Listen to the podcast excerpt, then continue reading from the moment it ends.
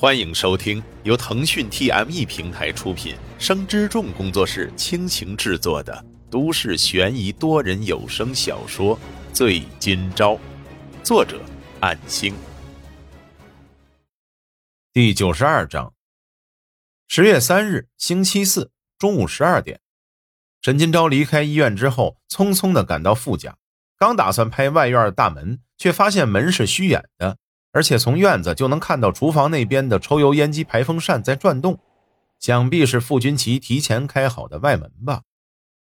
虽然是第三次登门拜访，却是为了赴约的劳务工作。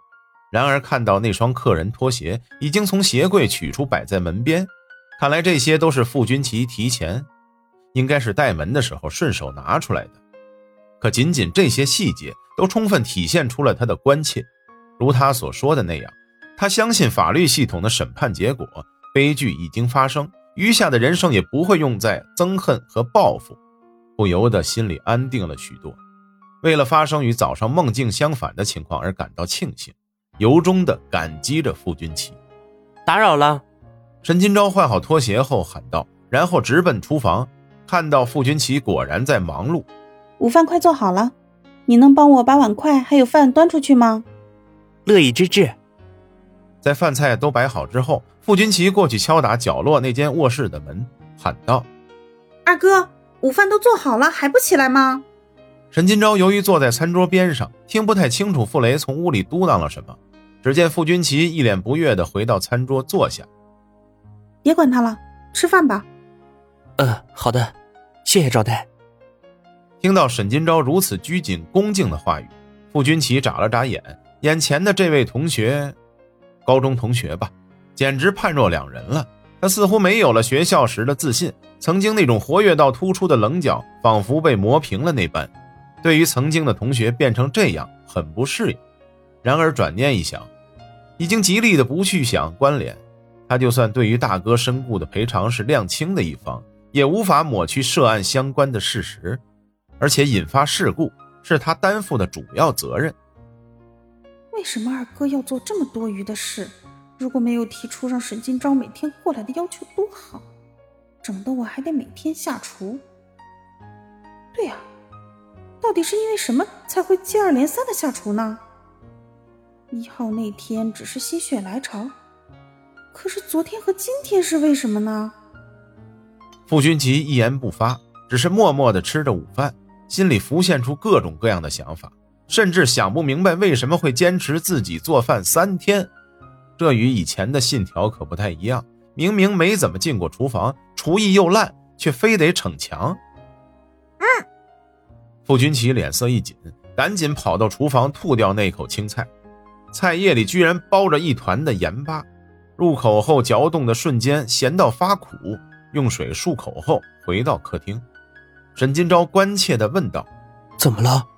吃到一口盐巴了，说着又吃了一口青菜，结果这一口却淡的不行，于是皱眉道：“唉，太失败了，炒个青菜连盐都撒不均匀。”沈金钊仿佛看到了自己被老郭训斥的某天，确实炒青菜看似简单，却有不小的门道，于是微笑道：“其实啊，这里面是有一些窍门的，或许是因为和厨房里的事有关。”沈金钊这才主动地说起话来，关于厨房里的技巧和做菜使用调味品的小窍门，甚至侃侃而谈，似乎回到了当初在学校里给特地串班前来请教的傅君奇解疑课题的时光。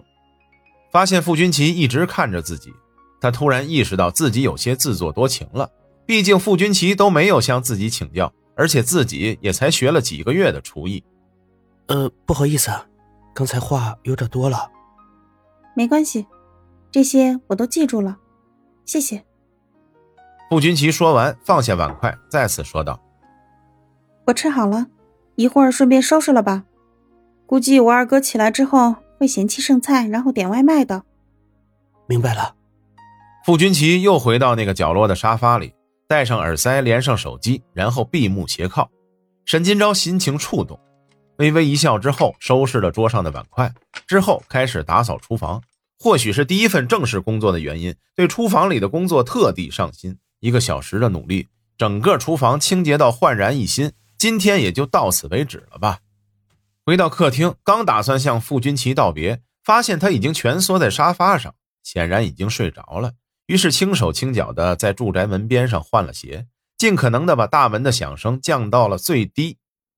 回家的路上，也不知道为什么，今天并没有那么急着赶回去，因为原本以为要一点半才能回家的，结果十二点刚到傅家就开饭了，所以提前了差不多半小时就走了。这也是傅君奇提前做饭的原因。然而这并不是重点，本来傅家并没有招待自己的义务，可是傅君奇却这么做了。尽管他也是初学者，却孜孜不倦的一连几天都亲自下厨。或许是我想多了吧。这应该是他们家的优良家训。画面又转回到傅家，打了个喷嚏，突然惊醒的傅君奇赶紧坐起来，看了看周围，又看了看手机，现在已经一点半了。然而周围一点动静都没有。穿上鞋，慢悠悠地走到厨房，进去的瞬间就惊呆了，双眼无法对焕然一新的厨房视而不见，就连灶台后的瓷砖上残留的陈年油污都已经消失了。当然也包括这几天自己下厨弄脏的地板。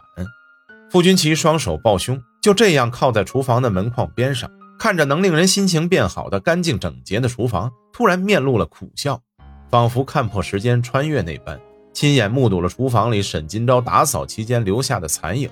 然而这些都是想象，毕竟自己都不知道的清洁技巧，又怎么可能想象得出来？原来吃饭的时候他说的都是真的。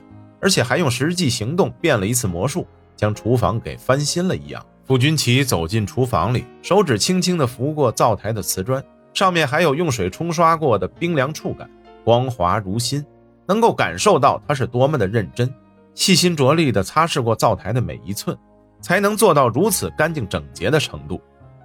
他看着并触摸着，眼眶突然就湿润了，突然意识到自己为什么厨艺那么烂。为什么还要坚持做饭的理由了？或许在不经意间，曾经的自己对他的那份憧憬一直还留存在心底吧。然而，却因为大哥的离世，对沈金钊的那份憧憬，或许是好感，也一并封存起来了。直到再次见到他，与他交谈，了解他境况与困苦，那本不该也不应该对他产生的好感，却再度浮现，同时还有对已故亲人的愧疚与罪恶感。或许也只有一直以来贯彻的家训在支撑着信念。是的，只不过是贯彻了家训，才会宽恕他的。本章播讲完毕，感谢您的收听。若您喜欢，就请动动手指分享和订阅吧，谢谢。